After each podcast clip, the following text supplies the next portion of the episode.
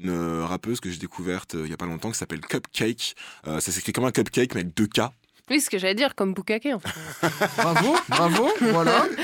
Ah putain Bah, j'a- j'a- J'allais dire ça s'écrit euh, comme 2K et non pas 3K comme, euh, Klux Klan mais tu, tu m'as coupé le pied. Non, non, coupe ça au montage. Non, mais alors absolument pas. Un petit bruit buccal. Rendez-nous les chips Subtilement dosé. Le chip est en danger. Le chip? Vous écoutez Le chip Vous écoutez Le podcast afro d'Arte Radio. quoi Comme. Bonjour, bonsoir, vous écoutez le Chip, le podcast Afropop d'Arte Radio. Je suis Kevin Donna. Et comme deux fois par mois, je suis entouré de Mélanie Onga Bonjour, bonsoir, Kevin. et de François Olac. Bonjour bonsoir Kevin.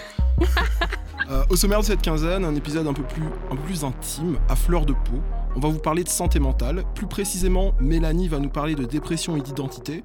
Et puis ensuite, François va nous faire un tour d'horizon de la question dans le rap. Ouais, donc un, un épisode full dépression, comme on a dit. Full on depression. Voilà. Hier soir, j'ai vu un épisode d'Atlanta qui me poursuit. Hey yo, you heard that new Paperboy mixtape? That's my cousin. You gonna wanna get in there before he gets signed, man. So, Zoo You want in on Paperboy? Euh, L'épisode 6 de la saison 2 sur euh, Teddy Perkins. C'est cet après-midi en fait que je me suis rendu compte qui, euh, de qui jouait euh, Teddy Perkins. C'est vrai, tu Ouais, l'as pas reconnu J'ai pas reconnu. Ouais. Et euh, ma copine non plus. Sérieux Parce que je je trouve qu'au niveau de la bouche, on reconnaît que c'est Donald Glover. Non J'étais là, si, si, c'est ouf. Ouais, donc incroyable épisode d'Atlanta. Je, je retire ce que j'ai dit la semaine dernière, enfin il y a deux semaines, en disant oh, la saison 2. Enfin, je pense que vraiment c'est un des meilleurs épisodes de l'année, Ouais. de télé, toutes séries confondues. Et euh, du coup, maintenant j'ai hâte de voir ce qu'il ce qu'il va y avoir après. Quoi. Très très cool. La casquette YouMad euh, rouge, magnifique. François, tu attends toujours M6 les, Que M6 rachète les, dro- les droits de- d'Atlanta pour euh, continuer, c'est ça? Non, moi je vais tout binge-watcher euh, quand Donc ce sera dans un sorti. an, on aura ton avis sur euh, l'épisode. Dans quelques semaines. exactement ça.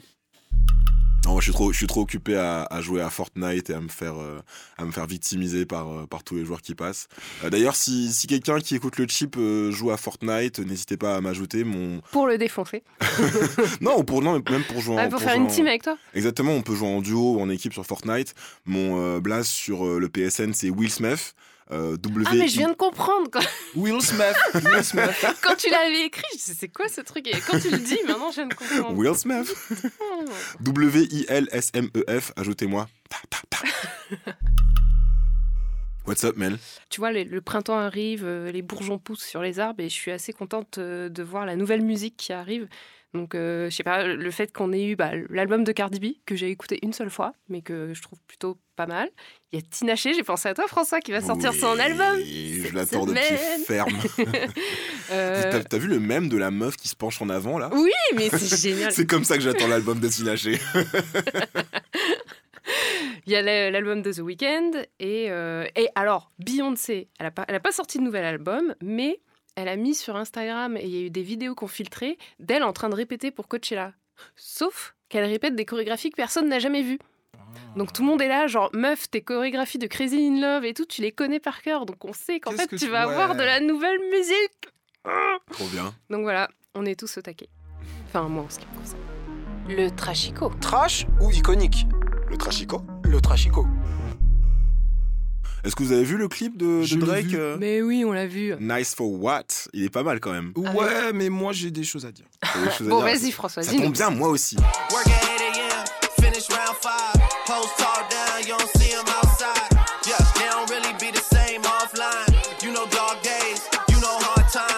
Euh, J'ai plusieurs iconiques à, euh, décerner euh, au, clip de, Drake. Le clip, évidemment, est extrêmement, extrêmement léché, avec néon, installation visuelle, direction artistique digne d'Hollywood. D'ailleurs, le casting, évidemment, du clip est digne de Hollywood. J'ai relevé quelques noms, un casting entièrement féminin, Rashida Jones, euh, Laetitia Wright, euh, Yara Shahidi, Tiffany Haddish, Sid the Kid de The Internet. Est-ce que vous avez vu d'autres gens que vous aimez bien? Tracy Ellis Ross. Oui, bien sûr. C'est elle qui danse là au milieu des... Ah ouais. On dirait Solange de loin. De ouf, ouais, ouais. de ouf, de ouf, de ouf. Moi, je suis très content de ce clip et je lui donne un iconique parce qu'après God's Plan et Scary Hours, on continue de s'éloigner du Drake euh, dancehall euh, afropop et je trouve ça euh, très cool. Euh, le morceau sample X Factor de, de Lauryn Hill, classique euh, incassable, Meilleur album des années 90. Mais alors, vous avez vu court, euh. ce tweet qui disait que Lauryn Hill, elle a eu besoin que d'un seul album pour survivre jusqu'en 2018 euh, Enfin, elle a quand dans- même fait parmi aussi, les classiques. Quoi. Elle a quand même fait aussi des trucs avec les Fujis, quoi. Mais oui. Ouais, mais oui, en album solo, quoi. Oui, non, mais c'est clair. Le, le sample de Lauryn Hill est revisité à la sauce euh, bounce music de la Nouvelle-Orléans. Ça aussi, je trouve que c'est assez cool, assez iconique. On entend un moment la voix de Big Freedia pendant, le morceau. Euh, on sait que Drake a beaucoup d'amour pour la Nouvelle-Orléans. C'est euh, Lil Wayne qui l'a découvert euh, puis signé. Sur son album Take Care, il avait samplé le Back Dallas Up de, de Juvenile. Je sais pas si ça vous dit quelque chose, mais c'était assez cool sur le morceau Practice. Bref, tout ça, on apprécie. Ensuite, il y a un petit truc quand même qui me fait un peu marrer.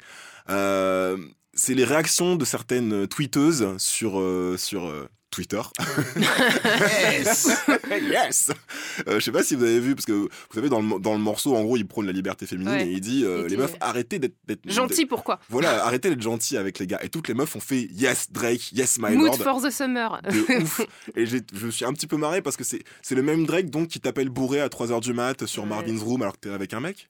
Euh, c'est le même Drake qui te fout dans ton téléphone portable pendant que t'es sous la douche sur leur nose parce que tu comprends il est un peu insecure et donc il veut voir si euh, s'il y a pas Ouais, de- mais un artiste, ça comprend des multitudes, Oui, François. bien Tu sûr. vois le même qui trouvait que t'étais une plus gentille fille quand tu mettais plus de vêtements et que tu restais chez toi tu sais sur ça, c'est- ça, c'était. euh, Et- Mais si. Ce qui me fait un peu marrer, c'est qu'on on a, on a réussi à trouver deux afro-femmes sur euh, Twitter pour essayer d'annuler Kendrick Lamar lorsque Kendrick Lamar dit ouais bah j'aimerais bien que les femmes soient moins photoshopées etc. Et là par contre quand c'est Drake qui dit qui commence à te donner des ordres là il y a plus personne. Tout le monde dit Non, mais yes, comme, yes. comme dit Issaré dans Insecure, Drake, il get us, quoi. Tu vois, on n'arrive pas à dire non. Enfin, Ouais, c'est- y a- c'est- les choses sont ce qu'elles sont. Deux poids, deux mesures. Il y, a un, y y a peu de ça, mais c'est juste que le, le Drake euh, allié des femmes, je, je, je connais, connaissais pas, c'est un peu nouveau. Un peu fuckboy sur les bords, mais allié des femmes, c'est un peu nouveau. Mais moi, je l'en veux pas, je trouve qu'on se, re- on se, re- on se reconnaît tous dans ce Drake-là, et c'est pour ça qu'on l'aime. Donc, iconique. Et donc pour toi, c'est trash? Non, c'est pas du tout trash, c'était juste par rapport à euh, X Factor de Lauryn Hill. Je trouve que tu disais Drake, euh, il adore tel style, il adore la Nouvelle-Orléans. Drake, il, il adore tout en fait. Oui, il a, il a ce côté... euh, Même Taylor euh, Swift. Ouais, il a, il a ce côté euh, chevaucheur de, de, de vagues qui... Mm. Et c'est pour ça que j'aime pas le, le voir faire de, de l'afro-pop, mais j'ai l'impression quand même que la Nouvelle-Orléans, c'est plus proche de son ADN, ça fait plus longtemps qu'il euh, rend hommage à cette scène-là. Je préfère le voir faire ça plutôt que l'afro-pop euh, à la, à la Wizkid. Ok. Moi, mon iconique cette semaine, c'est une femme noire qui s'appelle Condola Rachad. En ce moment, je regarde la série euh, Billion sur Canal+.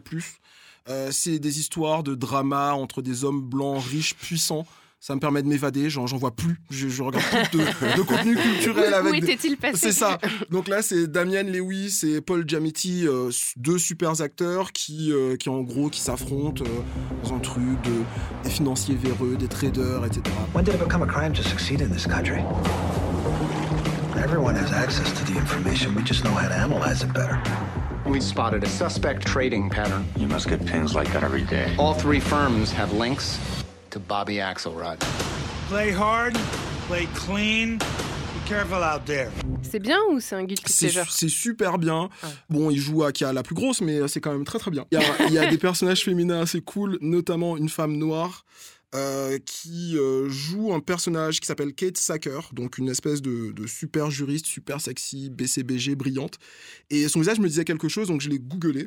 Elle s'appelle Condola Rachad. En fait, c'est une actrice de théâtre de 32 ans qui est reconnue par la profession et qui a déjà gagné plusieurs récompenses, dont un Tony euh, l'année dernière. Et tous les rôles qu'elle a eus, c'était plutôt des rôles secondaires. Hmm. Les Tony Awards, c'est les, les récompenses Les Oscars de, du théâtre de Broadway. Ouais, c'est Voilà, ça, c'est ça. quand même Ouais. très sérieux. Et donc elle est au cœur d'une polémique parce que elle va jouer le premier rôle dans Sainte Joan. Donc elle va jouer Jeanne d'Arc, la pucelle. Et elle, est, au- elle est Yeah. au centre d'une polémique. Ouais, parce que en L'alt-right gros, se révolte. c'est ça. Les gens crient évidemment au génocide blanc. Euh, un peu en mode, euh, mais non, ça, ça- ça commence à bien faire. Ça, ce- Jeanne d'Arc, c'est vraiment un, un- un symbole que les suprémacistes euh, Ouais, bah vénèrent oui. vraiment. Et il y a, il y a tout un côté. Maintenant, ça suffit. Un peu quand, quand ils sont venus chercher Spider-Man, j'ai rien dit. Quand ils veulent venir chercher euh, James Bond, j'ai rien dit. Mais Jeanne d'Arc, non.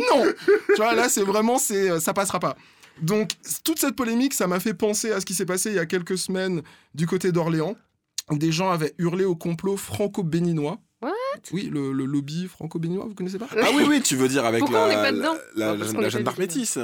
Alors, en fait, Polémique autour des commémorations de Jeanne d'Arc en France. Comme tous les ans, une jeune habitante d'Orléans est choisie pour incarner l'héroïne nationale lors des fêtes joanniques le 8 mai. Cette année, c'est une jeune lycéenne, métisse, et cela ne plaît pas à la droite identitaire. Il y a Béatrice Audin-Lamy qui est adjointe au maire d'Orléans, qui a été insultée sur Internet. Ah d'accord, donc génocide blanc là aussi ou- Génocide blanc, évidemment. Et donc, on accuse l'adjointe au maire de, de faire jouer euh, une sorte de réseau euh, franco-béninois. Elle a tenu à rappeler qu'elle fait pas partie du comité euh, qui désigne qui va être Jeanne d'Arc. Donc voilà. Donc, Oh les blancs, c'est les, gens les plus faciles à tuer en fait. c'est ça, ça, ça va loin, mais voilà, je, suis- je suis content pour Condola Rachat. C'est une putain d'actrice et, euh, et c'est cool ce qui lui arrive. Cool. Good for her. À toi, Mel. Eh ben moi j'ai un trash parce qu'il y en a marre de parler des choses qui font plaisir. On va se fâcher un peu et on va parler de Ready Player One, vous l'avez vu? Non. Vous me décevez. pas- j'irai- pas voir ça, franchement. Non, non, non. non. Ah bon? Ah non, non, Spielberg, non. c'est une fois sur deux pour moi. There's nowhere left to go. Nowhere. Except the Oasis. A whole virtual universe. The only place that feels like I mean anything. C'était quand même son grand retour au Ouais. film de divertissement grand public euh, parce que euh, depuis depuis quelques décennies il fait quand même surtout des films sérieux quoi. Enfin tu vois. J'ai trouvé ça très très mauvais. Enfin après c'est un film qui est bien mis en scène parce que bah, Spielberg il sait il sait faire des films hein, donc c'est bien mis en scène c'est bien tourné les gens sont bien filmés euh, parfois c'est beau. Mais qu'est-ce que c'est con Enfin, je crois que franchement, ça faisait au moins 4 ans que j'avais pas vu un film aussi con, quoi. Et on en a vu hein, des trucs cons hein, cette année. hein. Ah bah ça, hein. Mais en fait, c'est vraiment la vision euh, d'un septuagénaire blanc de la culture geek, tu vois. Ça prend les geeks pour des bisounours. Tu vois, c'est le personnage, il est comme les personnages des années 80 de Spielberg. Alors que la culture geek, on sait tous que c'est hyper Hmm. Misogyne, que c'est hyper Il y a raciste. au moins quelques aspérités, on va dire ça Voilà. comme ça. Quand t'es noir et que tu joues avec un avatar noir. Il y a euh, des acteurs noirs dans voilà, le film ou... Alors, Il y a il se trouve qu'il y a. Lena Waithe, qui est euh, l'actrice euh, qui était dans euh, Master of None, qui a eu un Emmy pour l'épisode de, Ouais, de Thanksgiving de, scénarisé, Ma- voilà. voilà, de Master of None. Elle a un gros, gros come-up là en ce moment, donc elle a été castée euh, dans ce film. Moi, j'étais super contente parce que je trouvais que c'est une super occasion de voir une meuf différente euh, dans un film grand public, parce que Lena Waithe, c'est, euh, elle est lesbienne et euh, elle, est, euh, elle est assez masculine. Enfin, c'est vraiment un autre modèle de, de, de Est-ce femme. qu'elle est qu'elle meurt au début du film? Non, mais Ah elle joue je- un homme blanc. elle joue un homme blanc dans le, dans le, dans le monde virtuel. Ah bon, ils elle meurt début du film en fait. Mais non, mais joue un homme blanc dans le monde virtuel. Et dans le livre, elle dit que c'est parce que sinon elle se fait harceler. Mais dans le film, c'est complètement évacué. On n'en Ah, entend pas parler, tu vois. Et donc euh, le personnage le sait pas. Et c'est que quand il la rencontre dans la vraie vie qu'il la voit. Il fait Ah, mais en fait, c'est toi mon pote H, elle s'appelle. Bon, c'est un second rôle, mais malgré tout, tu vois, elle a pas de backstory. On croit comprendre qu'elle est lesbienne, mais on sait pas trop, on n'est pas sûr. Il y a Elle est pas obligée d'être lesbienne dans tous ses films non plus. Non, mais dans le, il se trouve que le personnage l'était en fait dans le livre. Et du coup, Ah ouais, euh, d'accord, en effet, ça pose problème. du coup, c'est euh, le seul moment où c'est un peu montré, c'est qu'il y a une scène où euh, il y, a un- il y a une meuf qui vient la draguer. Il se trouve que la meuf est un zombie. Et, et elle manque de se faire embrasser par le zombie. Mais en fait, tu bouffes de l'hétérosexualité à toutes les sauces dans, dans ces films, mais l'homosexualité, c'est ah non non, il faut pas le montrer, tu vois. Donc je sais pas, enfin. Moi, franchement, je recommande pas d'aller voir ce film. Déjà, ça va faire plein de thunes. Mais enfin, j'ai vraiment eu l'impression de, perdre deux heures de ma vie. Enfin, bon, voilà. Donc, euh, c'était mon, petit trash de la semaine. Film de merde. Et voilà.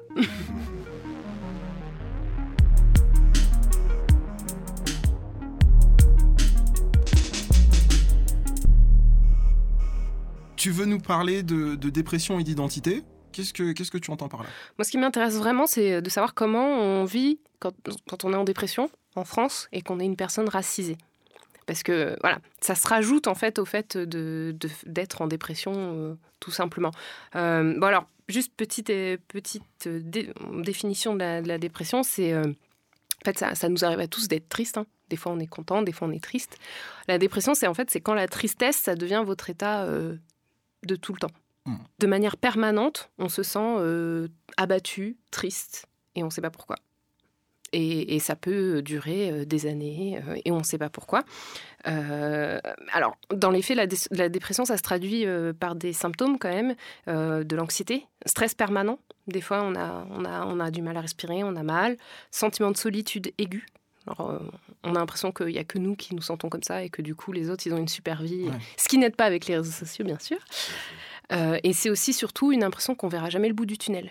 On peut penser que ça qu'on s'est senti toujours comme ça et qu'on se sentira toujours, Toujours comme, comme ça. ça, ouais. Et ça, c'est le pire, parce qu'en fait, du coup, ça, dé- ça développe vraiment une impression de que c'est inéluctable, quoi, et qu'on peut rien faire. Donc, euh, voilà, ça, c'est la dépression. Euh, ce qui m'intéressait aussi, c'était beaucoup de parler dans le- la dépression de la- dans la communauté noire. Parce que, en fait, dans la communauté noire, c'est souvent vu comme une maladie de blanc. J'ai mis ça entre guillemets. Mais parce qu'il y a un stéréotype qui. C'est que les Noirs, ils savent surmonter les épreuves. Les Noirs, ils sont forts parce que, voilà, ils ont survécu au génocide, à l'esclavage, à la colonisation. Donc, ils sont forts par nature. Et les femmes noires, elles sont souvent vues aussi comme les piliers un peu de leur famille. Euh, elles sont courageuses, elles sont résilientes euh, et elles, elles peuvent pas craquer, quoi.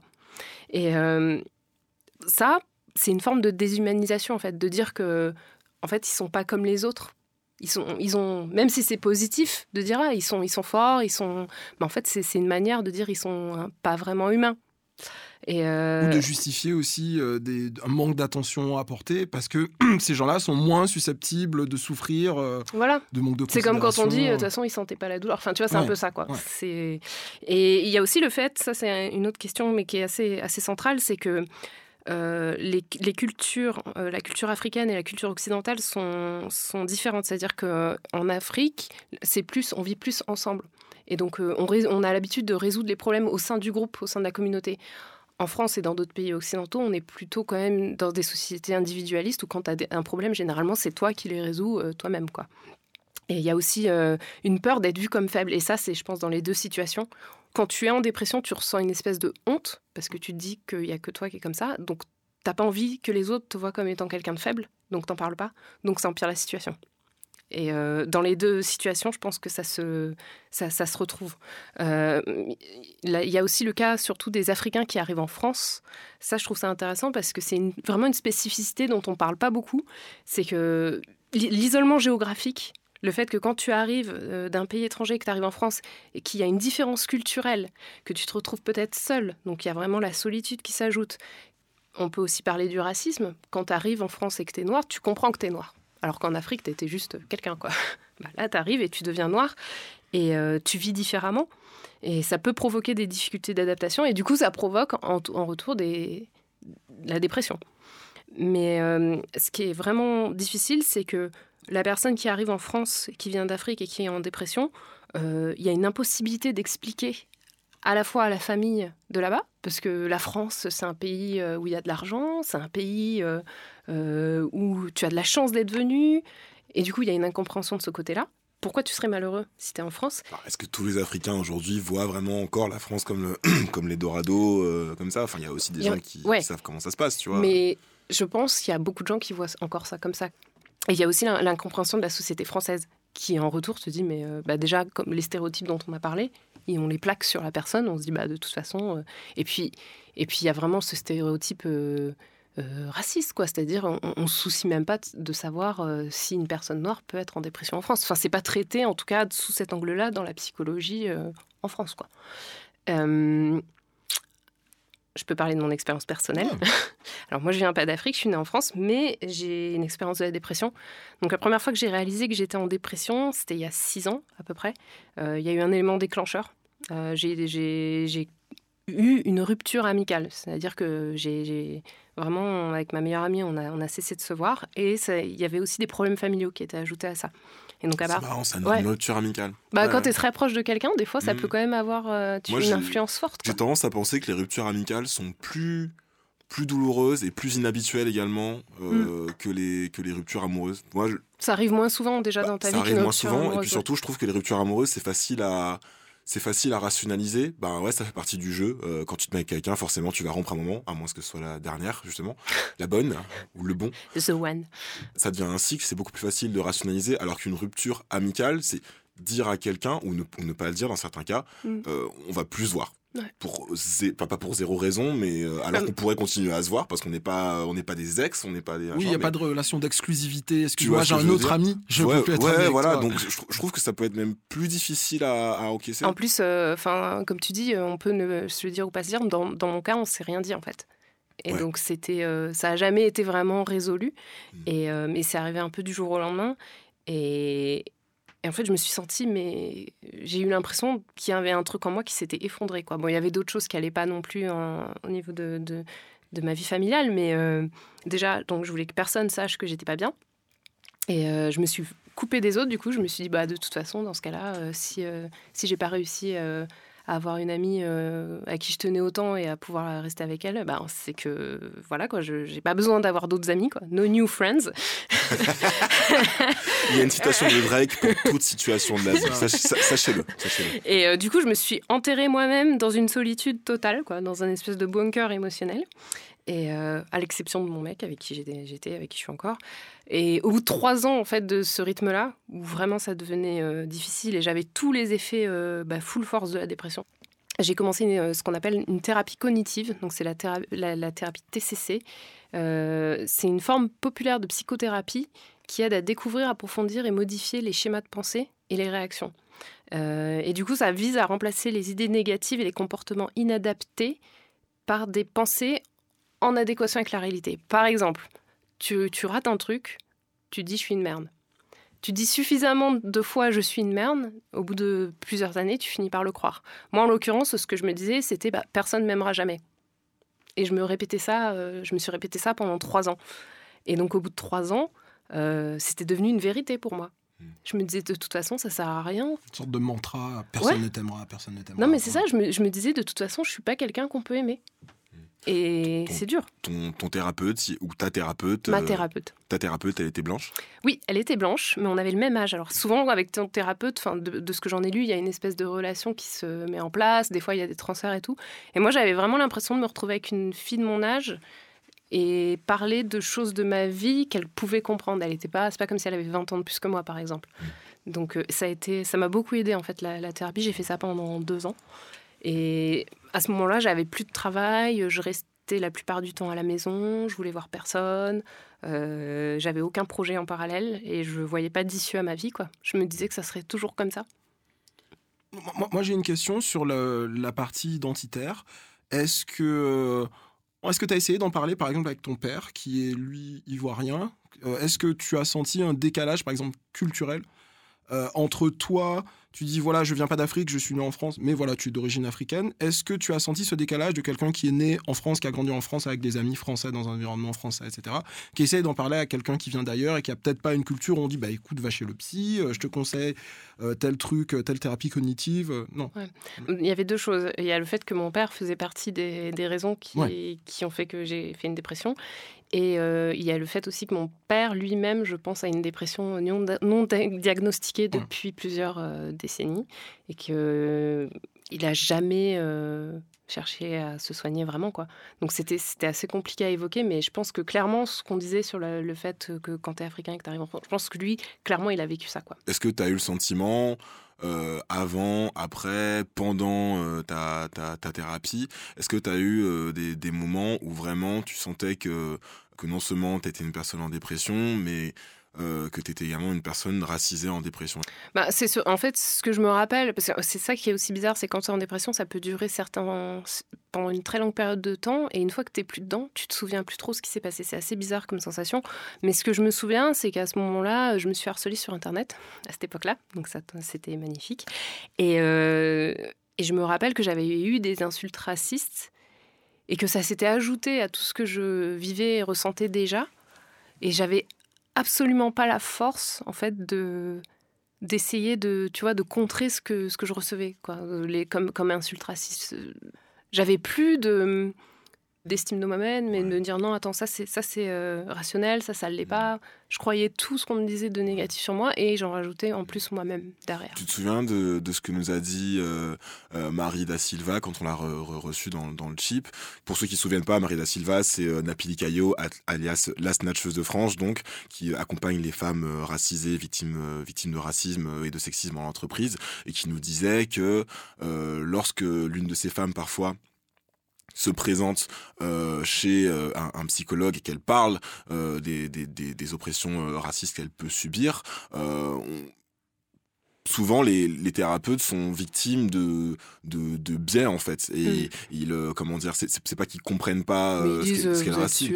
voilà ils ont ils ont tendance on va dire à, à, ne pas prendre en compte à pas prendre la, la, question à bras, à bras, le corps et à, et à relativiser ça. Est-ce que par exemple toi soit de la part de, de, de ta thérapeute, soit de, de, personnes de ton entourage, parce qu'en plus es, mm. tu vis dans un, dans un environnement en majorité blanc. Est-ce que parfois tu t'es senti isolé à cause de ta couleur?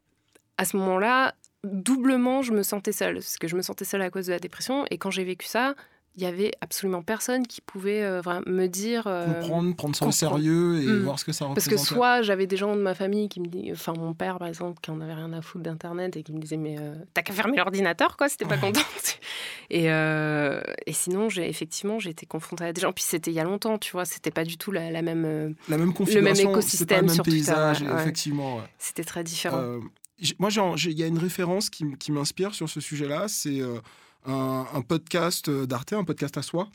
L'épisode de la semaine dernière. Euh, l'épisode de la semaine dernière de, présenté par Charlotte Bien-Aimée sur Les Flamboyantes, où elle rencontre plusieurs femmes qui parlent de, de plein de questions, plein, plein, plein de questions qui, qui concernent les, les, femmes noires. Et il y a une femme qui s'appelle Malika Mansouri. Il est difficile de se défaire des chaînes intérieures dont m'a parlé Malika Mansouri. Elle est psychologue clinicienne en protection de l'enfance et maître de conférences en psychologie et en politique transculturelle à l'Université Paris-Descartes. Elle raconte comment les traumatismes liés à l'histoire se transmettent de génération en génération. Ce n'est pas l'autre aujourd'hui qui me dit que je suis moche nécessairement. C'est l'autre d'hier qui a dit, et c'est moi qui le dis aujourd'hui pour moi-même. Ça, c'est quelque chose de terrible parce qu'au fond, on peut lutter contre les discriminations même si c'est difficile, hein, on peut lutter contre celui qui nous domine dans la réalité. Mais comment lutter contre cette domination intégrée, intérieure, et qui nous soumet à nous-mêmes? Et qui dit que les traumatismes se transmettent. Et euh, quand tu, euh, tu racontes, tu parles de l'expérience immigrée, euh, qui est une expérience aussi qui, euh, qui s'accompagne de son lot euh, de traumas, de, choses comme ça. Ouais, d'une certaine façon, c'est pas surprenant que l'expérience de ton père, des choses comme ça. Enfin, après, je, ne suis pas expert, mais ouais. De toute façon, déjà à la base, on a nos parents nous transmettent. on va dire quelques petits problèmes, mais effectivement, je pense que dans ce cas-là, ça se ressent beaucoup. quoi. L'enjeu de la pression que les parents mettent, les parents immigrés mettent sur leurs enfants, donc mm. enfants d'immigrés, c'est une problématique en fait assez universelle. Par exemple, Thomas Njijol, euh, il en parle. Ouais. Boum, boum, boum, boum, boum. Ma vie est foutue. Boum, boum, boum, boum, boum. Mes enfants m'ont bafoué. Boum, boum, boum, boum, boum. Le loyer n'est pas encore payé. Boum, boum, boum. Et ma femme ne fait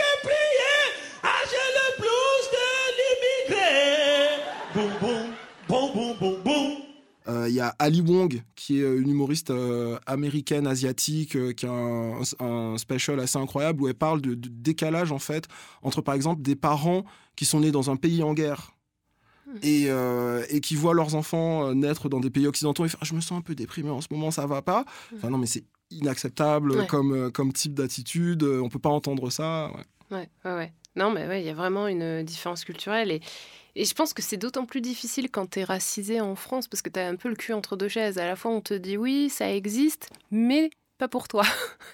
Donc c'est quelque chose euh, d'assez compliqué à gérer. Pour, pour finir, je voudrais juste donner quelques clés, le, peu que j'ai appris, euh, euh, même si c'est émotionnellement, on se sent C'est la dernière chose qu'on a envie de faire parce qu'on n'a pas envie de se montrer comme étant faible ou comme euh, on se dit que ça va passer, on se dit que ça va aller mieux, qu'on va régler nous-mêmes nos problèmes et qu'on n'a pas besoin d'aller euh, voir un médecin ou quoi que ce soit.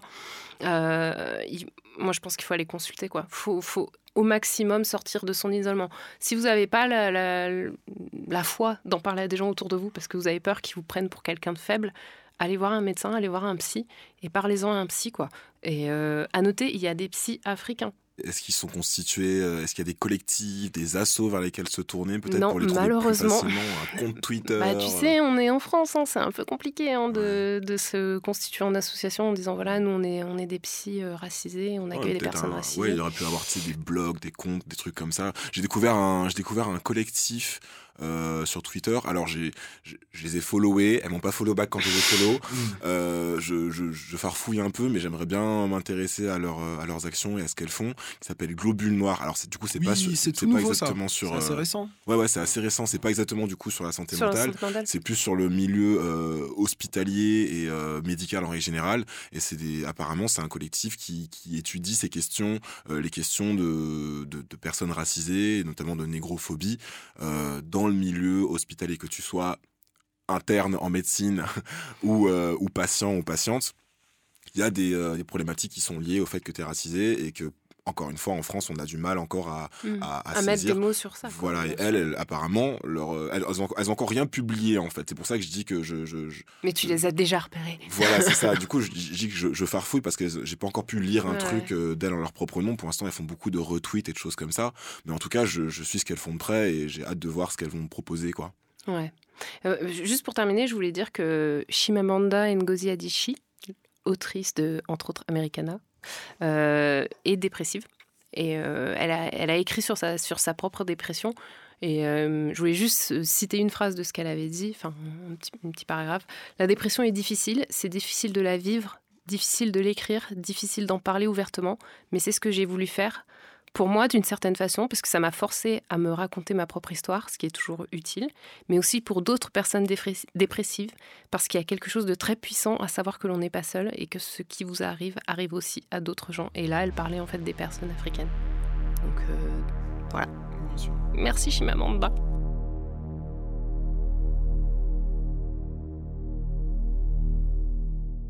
François va euh, alléger euh, l'atmosphère en, en y mettant de la musique. Ouais, je vais, je vais, je vais essayer. Ouais. Euh, on parle de, de dépression et de santé mentale et je trouvais intéressant de, de mettre mes two cents sur le sujet, mais en, en- en prenant la perspective de, de la musique rap. Je suis un peu comme Kevin qui aime deux choses dans la vie, euh, le stand-up et sa chérie.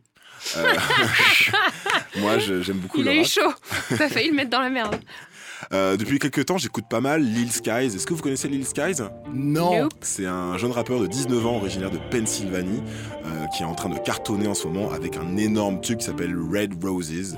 Friends wanna be friends when you doing the most. How you tell me you my bro, then you went out and told. Niggas say they down to ride, but be folding I roll up the Mary Jane, no they can't feel my pain. I'm still trapping every day, I think I'm stuck in my ways. plus de 63 millions de vues sur YouTube. Il a déjà une, une tournée là, une tournée plus ou moins internationale euh, en, en cours de route. Euh, le morceau parle de, bah, de coucher avec des jolies filles, mais aussi euh, de, de consommer de la drogue pour atténuer ses souffrances. Oh. Et, euh, et puis du fait aussi d'être d'être trahi par ses faux amis. Tu comprends qu'ils lui mettent des, des couteaux dans le dos. Qui ont du fake love, comme les amis de Drake. Exa- exactement, du fake love. Il est Euh. Voilà, le, le tout sur une prod euh, moitié trap, moitié mélancolique. Euh, son premier album officiel qui vient de sortir, euh, enfin qui est sorti en janvier, plus précisément, s'appelle Life of a Dark Rose. Euh, c'est un album très solide, j'ai beaucoup aimé. Et euh, je suis particulièrement content d'avoir euh, découvert Lil Skies parce que c'est le premier emo rappeur que, que j'arrive à apprécier. Euh, alors les émo rappeurs, pour vous les, les situer, c'est ces mecs qui sont un peu, vous savez, euh, maigrelets, avec euh, des tatouages au visage, des petites locks Ouais, euh, colorées, Ouais. évidemment, et un style vestimentaire et également dans l'esthétique euh, plus, plus générale qui rappelle un peu le, le punk rock et l'emo rock. Donc euh, c'est le c'est le pur produit du rap SoundCloud. C'est c'est les Lil Uzi Vert, c'est les Lil Xan, euh, Lil Peep, Lil Tracy. Il y a beaucoup de Lil. hein. Voilà ce que j'allais dire. C'est un code ou Ils sont tous c'est les nouveaux Young, en fait. Voilà, tu vois, exa- ouais. exactement. C'est le, c'est le Young, c'est le Young des années 2010. Euh, et je sais pas si vous avez remarqué, mais en, en règle générale, il y a toute cette vague de, de, de nouveaux rappeurs euh, marche énormément. Il y a S- Extentation, j'avais oublié Ouais, notre, ouais, notre ami Extentation. Et donc tous ces mecs-là, c'est c'est un. Je suis pas ami avec. Hein. Ouais. Personne. Ouais, euh, il y a quand même eu un petit. Bon, bref. Mais bon, c'est, vous savez, tous ces artistes qui, je sais pas, ils ramènent un, un côté un peu euh, écorché vif. Vous savez, un peu, je sais pas si vous écoutez, si vous avez écouté du emo, emo rock, genre. euh, Evanescence Euh, pas, pas Evanescence, mais je dirais plutôt My Chemical Romance, Kevin se sauve quoi. Euh, non, Non, jamais. mais là, j'ai un truc à dire pour le coup. Tokyo Hotel. Ouais, yeah, right. Ah, c'était ça Garde la pêche. Non, mais jamais. Ah non, ok, d'accord. Ah, le mec. Non, mais bref, voilà. euh, j'ai j'ai toujours eu un peu de mal avec les émo rappeurs, à part le morceau euh, Exo Tour Life, là, de. Ouais. de- If you cry, évidemment, qui est mortel. you cry. On the real, you shouldn't ever lie. Should've saw the way she looked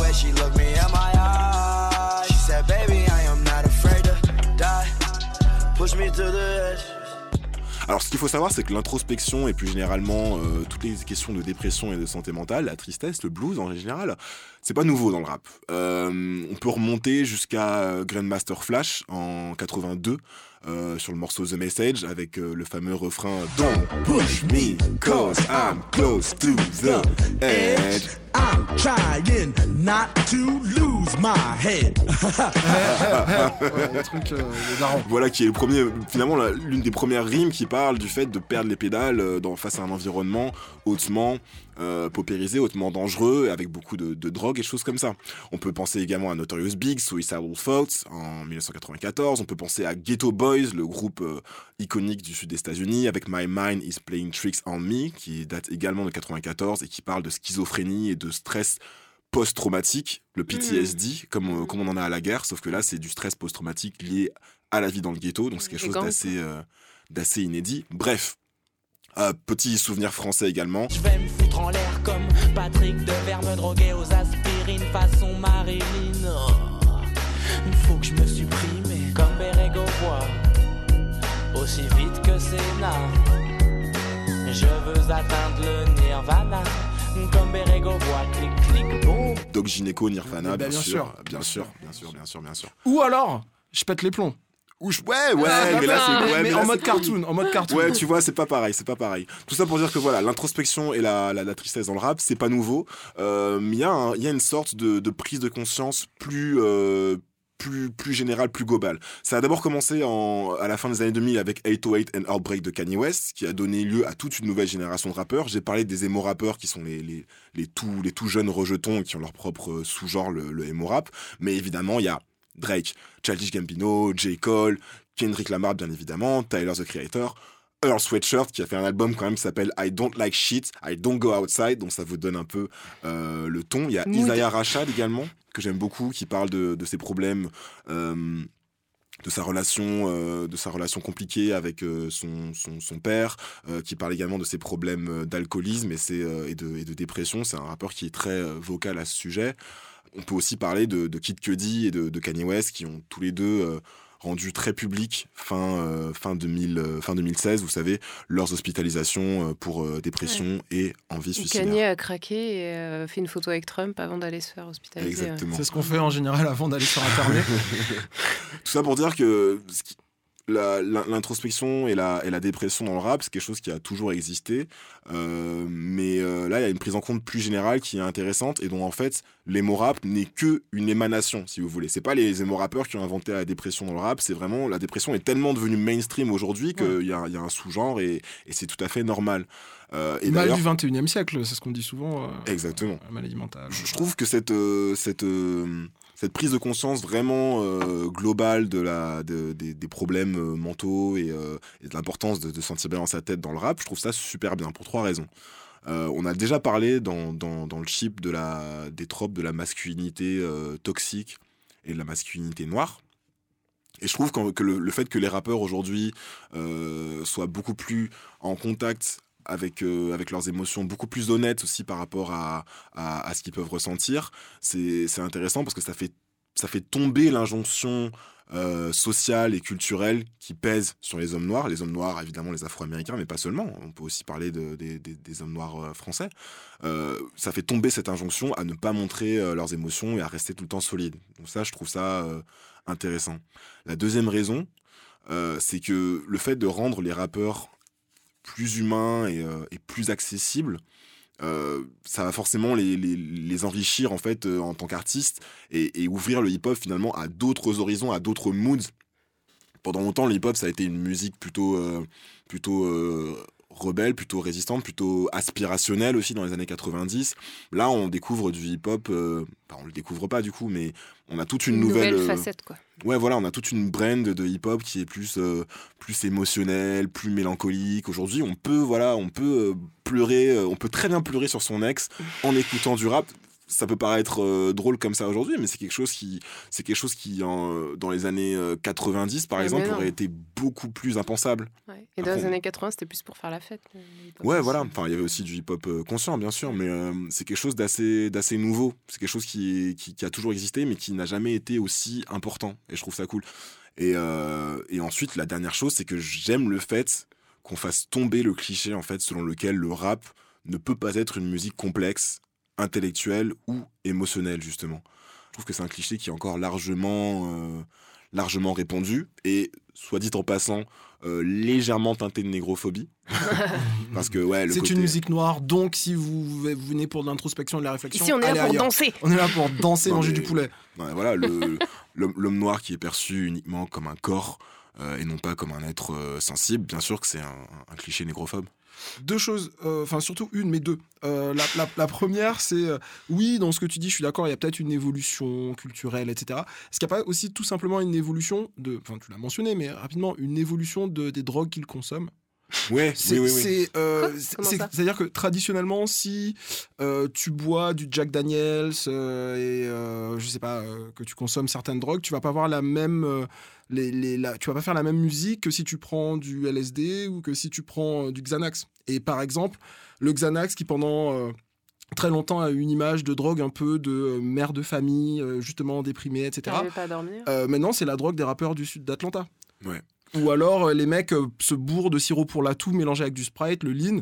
Euh, donc il y a, y fatalement en fait, euh, ça, ça, ça va faire un produit euh, différent. comme Des réactions chimiques dans le cerveau euh, différentes Évidemment, Bien évidemment, bien ils sont sûr. pas dans le même état, euh, ils Ouais. produisent pas la même chose. Et le, le deuxième truc, c'est euh, est-ce qu'aussi euh, le, j'ai l'impression qu'il y a quelque chose qui change. Il y a des barrières qui, qui, qui bougent sur la, la question raciale parce que ces jeunes rappeurs dont tu parles de, de l'émo rap, leur esthétique, tu parlais de beaucoup de ouais de d'hommages au grunge et au punk qui sont traditionnellement des musiques perçues comme des musiques blanches. Blanche, ouais. Est-ce que ça explique pas aussi euh, le fait qu'ils ramènent peut-être des sujets qui auraient pu plaire à Kurt Cobain euh, sur les Totalement, Ouais. totalement. Bah, Ouais. regarde Lil Uzi Vert, ça, euh, combien de fois il s'est, revendiqué euh, de, Marilyn Manson. Pour lui, c'est sa plus grande idole. Et même au niveau du style vestimentaire, il aime bien les clous, les trucs comme ça. On, aime beaucoup le charrier d'ailleurs à ce propos. Euh, ouais, ouais, totalement, totalement. Et, c'est ça que j'aime en fait dans, dans les mots rap.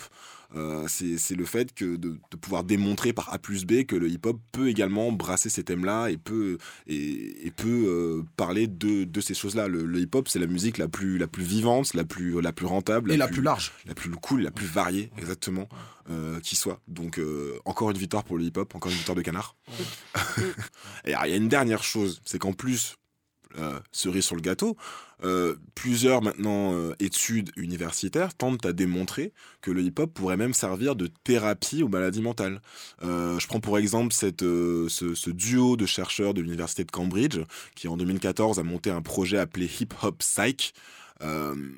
Euh, qui, euh, qui visait justement à, euh, à, à soigner la dépression et autres, et autres troubles de la personnalité euh, via, les, les, via des lectures euh, et, des, et des performances justement euh, par les patients de paroles de hip-hop. C'est pas, c'est pas la musique des blancs, la Radiohead, qui va vous sortir de vos dépressions. Ah bah... Voilà, c'était juste. euh, j'a- J'avais besoin de le, Le placer. petit coup voilà, ce que les ce que les deux chercheurs de hip hop psych font valoir en fait c'est que euh, étant donné que étant donné que les, la plupart des, artistes euh, du rap viennent de milieux euh, justement largement paupérisés avec beaucoup de menaces à la fois physiques et, et mentales ils viennent souvent de, de foyers eux-mêmes ravagés par des problèmes de drogue et de choses comme ça. Logiquement le hip hop est une musique de résilience et une musique également qui permet de mettre en et de, de, mettre en mots et de verbaliser la, la, maladie mentale. Et donc apparemment, euh, ces deux chercheurs utilisent justement les, les, les, paroles de hip-hop pour aider les patients à, à mettre des mots sur, euh, sur ce qu'ils vivent et justement à mieux le surmonter. Donc euh, je pense que ça fait une musique plus, plus vraie, euh, plus humaine et encore plus cool. quoi. Donc euh, thérapie cognitive, hip-hop et vitamines. C'est bien les vitamines aussi quand on manque de soleil. Ouais, et puis bah, allez, allez au concert de Lil Skies, il passe, il passe à Paris, à la Bellevilloise. Si vous habitez à Paris, allez au, à la Bellevilloise le 30 mai. Moi je vous conseille d'y aller. Moi, j'y seras? Ouais, moi j'y serai. On te fera des câlins?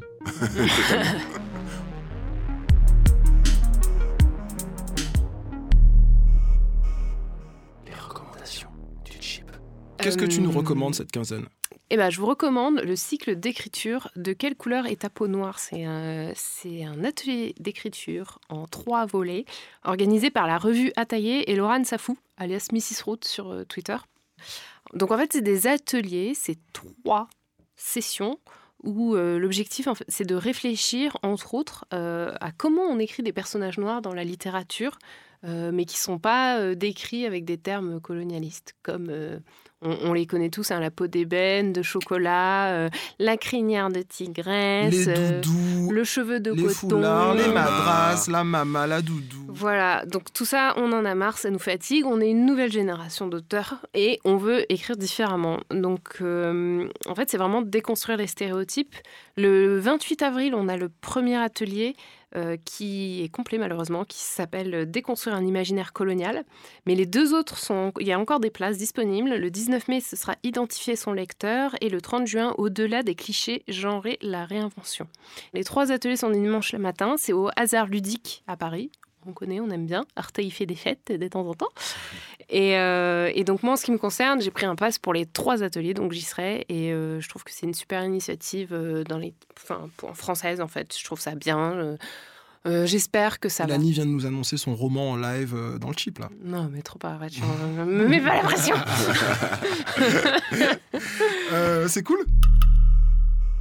L'amoureux de ma maman, qui est une création sonore d'Arte Radio. Je le ferai à chaque fois, je, le ferai, je te lâcherai pas. C'est la même. point. Ah, c'est vrai. Euh, c'est un docu audio de Bintou Diarra. C'est une euh, Bintou Diarra est française d'origine ivoirienne. Elle raconte l'histoire de sa mère, Catherine, veuve immigrée ivoirienne de 82 ans, qui retrouve l'amour au troisième âge. Je m'appelle Bintou Diarra et je découvre ma mère, Catherine, amoureuse pour la première fois. Votre maman qui est là, là, vous l'avez pas vue sa jeunesse. Elle était vraiment belle. Si jamais il y avait Miss de Côte d'Ivoire, Miss. Et euh, c'est rare, c'est Ah oui, je l'ai vu passer. Voilà, C'est on- bien. c'est super bien. On entend donc euh, Catherine, donc la maman qui se, qui se confie, mais pas beaucoup. Elle reste très vague et très pudique et très discrète sur sa vie euh, sentimentale, amoureuse, etc. On entend aussi parler Antoine, qui en fait connaît Catherine, la, la- la maman de, de l'héroïne, depuis une soixantaine d'années. Ils viennent du- de la même ville qui s'appelle Saint-Fra. Euh, une petite ville en, en Côte d'Ivoire et lui donc il a toujours rêvé d'elle elle était un peu plus âgée donc il la retrouve 60 ans plus tard complètement par hasard à Paris et ils se mettent ensemble et c'est une histoire d'amour et, euh, et la narratrice a du mal à se représenter sa mère comme une jeune femme sexy et désirable. Euh, voilà, c'est frais, ça dure 18 minutes et c'est sur arteradio.com. Euh, donc allez-y, faites-vous plaisir. Très corpo, Kevin. C'est ça. Et, euh, et puis la deuxième recommandation, c'est américain. C'est un film qui s'appelle Amateur, Amateur euh, en anglais. C'est un film d'un réalisateur qui s'appelle Ryan Koo. Alors pas Ryan Coogler. Moi j'ai sursauté. J'ai sursauté. juste, juste Ryan, Ryan Coogler, t'imagines le mec comment il doit être trop Comme mal bah, Michael B. Jordan. Ouais, c'est ça.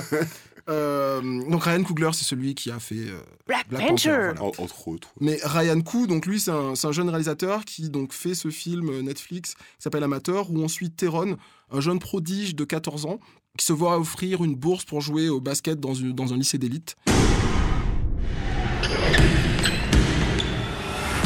Odds of getting into the NBA. Talent and hard work aren't enough. You also need someone in your corner who knows the system and how to play it for you.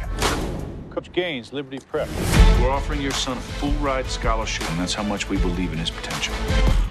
Euh, L'acteur principal, il s'appelle Michael Rainey Jr. et euh, il s'en sort très bien. Il a une très bonne tête. On l'a déjà vu euh, dans plusieurs films, notamment dans Le Majordome, où il joue euh, le personnage de Forrest Whitaker enfant. Mhm. Il ressemble un peu à Chance the Rapper. C'est vrai. Donc le film est très réaliste, a même des, des aspects de drame social. Donc son père, c'est un ancien joueur de football américain qui souffre de problèmes neurologiques parce qu'il a probablement eu des chocs euh, crâniens. Euh, Il y a une scène aussi où le jeune héros qui a 14 ans se balade dans les rues de sa ville avec une capuche sur la tête. Puis il entend une sirène de police et il enlève la capuche directement. Il devenir- voilà, il veut pas devenir un hashtag. Euh, L'intrigue principale, ça concerne l'école pour laquelle il joue et qui utilise des méthodes peu conventionnelles pour recruter les, les jeunes joueurs. On leur, promet, on leur promet une éducation de qualité sur le papier, mais en réalité, tout ce qui compte, c'est les résultats de l'équipe. Et puis en plus, ça fait des minorités ethniques dans des écoles de- d'élite qui sont toutes très blanches. Euh, de façon plus globale, il y a une vraie réflexion sur la question des joueurs amateurs mineurs qui joue dans, pour des établissements qui euh, se font plein de fric avec euh, les sponsors, les droits télé. Et euh, tout le monde se remplit les poches, sauf eux. Sauf eux. Sauf eux. Qui ont pas de quoi manger. quoi. Voilà, parce que les amateurs n'ont pas le droit d'être rémunérés. Souvent, ces mêmes amateurs sont des enfants issus de minorités et ou de milieux sociaux défavorisés. Euh, donc voilà, je vous recommande ce film, c'est hyper intéressant, c'est pour toute la famille, c'est pas du tout mi- misérabiliste. Et puis il y a un vrai suspense euh, jusqu'à la fin, même si Sera-t-il payé? La fin est pas totalement complètement crédible, mais voilà, c'est optimiste et c'est cool. J'avoue, Donc, j'avais euh, vu le trailer et j'avais trouvé ça très cool et je m'étais mis dans ma, dans ma watchlist. Celle où il y a déjà Atlanta, vous savez. Ah oui, c'est ça. Et puis, juste pour finir, finir, finir, euh, c'était euh, le- les 50 ans de la mort de Martin Luther King. Je me suis gavé de podcasts sur euh, Martin Luther King. J'ai appris plein de trucs, notamment dans un podcast qui s'appelle Radio Atlantique, du média Atlantique. Et il y a un épisode où il recommande de lire la lettre de Birmingham, qui est en fait un texte que Martin Luther King a écrit en prison. Et euh, c'est un texte écrit par Martin, Martin Luther King en colère. Donc ça fait Oui. plaisir de ne pas le voir dans la mode la gentillesse. Disney, voilà, ouais, euh, exactement. Il s'en ouais. prend directement à des ecclési- ecclésiastiques blancs qui, euh, qui en gros comprennent pas les méthodes de Martin Luther King et leur répond un peu en mode vénère. Et donc j'ai trouvé ça cool. Fuck you Quand même pas, mais euh, pas loin. François Moi, c'est marrant, j'ai passé l'épisode entier à parler de musique quand j'y pense. euh, rap, dépression, euh, Drake. Bah, quand on aime un truc, hein. euh, Ah, Quand on aime, on ne compte pas, hein, dis donc. Euh, ouais, je vais encore vous parler de musique. Je vais vous parler d'une rappeuse que j'ai découverte euh, il y a pas longtemps qui s'appelle Cupcake. Euh, ça s'écrit comme un cupcake, mais avec deux K. Oui, ce que j'allais dire, comme Bukake en fait. Bravo, bravo, voilà. Ah putain bah, j'a- j'a- J'allais dire, ça s'écrit euh, comme 2K et non pas 3K comme, euh, comme Klan, mais tu, tu m'as un peu coupé l'herbe sous le pied. Non, non, coupe ça au montage. Non, mais alors absolument pas. Ah, c'est ton, ton mec Mais non, mais ça c'est hein. l'insert, c'est le début, c'est le début de l'épisode.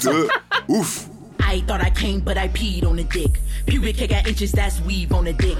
Pussy like a tree, it got leaves on the shit. Bang bang, this pussy cheap keep with the dick. Climbing on that dick, need a 10 feet ladder. I love the D, that's my favorite ladder. My news in your phone taking up your data. My cakes got fatter, bad use it come as a batter. Look down to your dick and tell him I won't disappoint it. Euh, alors Cupcake, c'est une rappeuse de, de- de Chicago, Illinois, euh, qui, a, en- qui a plusieurs albums à son actif, euh, dont deux albums, on va dire, officiels. Euh, il y a un album qui s'appelle Queen Eliza Bitch. euh, qui est sorti en 2017 et l'album que je vous conseille que j'ai écouté s'appelle Euphorize et qui est sorti donc en janvier dernier alors c'est C'est pas tout public, c'est pas comme amateur le film que je recommandais. voilà, c'est- ce- ceci est une rappeuse euh, PG-18. Voilà. Voilà. Euh, disons que j'ai jamais entendu de contenu euh, sexuel aussi explicite et aussi euh, frontal et en même temps très drôle, voire, voire drôlatique vraiment. C'est un excellent album qui euh, mélange à la fois euh, de la drill music euh, traditionnelle donc euh, de, de, Chicago, euh, de la trap plus, euh, plus mainstream, plus classique, mais également des petits éléments de bounce music et, euh, et même parfois des éléments de tropical pop, puisqu'évidemment il en faut partout. Il faut imaginer une, une, femme en, une femme noire en, en- en léger surpoids avec de- des, des tenues très, très extravagantes. On dirait un peu une performeuse de la Nouvelle-Orléans justement. Mhm. Donc, euh, et d'ailleurs, elle, euh, et d'ailleurs, c'est une, c'est une, artiste très vocale en, faveur de, des communautés LGBT. Il y a un morceau d'ailleurs sur l'album qui s'appelle Crayons où le refrain fait euh, Boys on Boys on Boys, Girls on Girls on Girls. Donc voilà, elle est, euh, elle est très là-dedans et euh, c'est, c'est un peu son univers. Et donc, euh, elle, euh, elle parle beaucoup de liberté sexuelle et j'ai rougi par moments. Tu as rougi, François. Oula Elle a fait rougir François Oulac, attention Money feeling pumpy, adios can get shit from me. Five meals in my tummy equals up to your your nigga play you like he's Stevie. He do a triple take when he see me. I might just talk to him real briefly. Tell him to drop you off to come eat me. That's if you like it or not.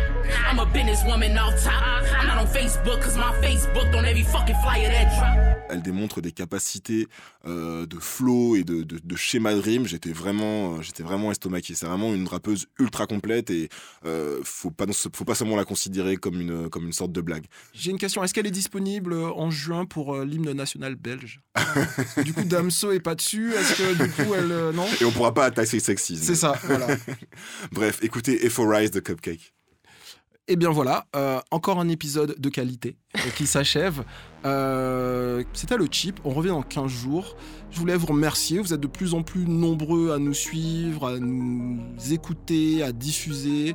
Euh, Laissez-nous une review sur Apple Podcast. Vous pouvez aussi nous retrouver sur les réseaux sociaux, at le chip podcast sur euh, Twitter et Instagram. Cet épisode a été réalisé par Charlie Marcelet. J'ai essayé de faire un bruit. mais- Juste, euh, on, a, on a parlé de nous dans France Culture, ça veut dire qu'on va, qu'on va conquérir le monde, un de ces quatre. C'est vrai, on est passé sur France Culture euh, dans du grain à moudre. Ouais. Et le, le nom de l'épisode c'était Y a-t-il un problème de représentation des Noirs dans les médias français? Absolument Apparemment, pas. le problème, c'est nous. Virgule, lol. Euh, donc voilà, ben voilà, c'est tout pour nous. Bisous. Bisous. Salut. À dans 15 jours. Arte Radio. Point. Com.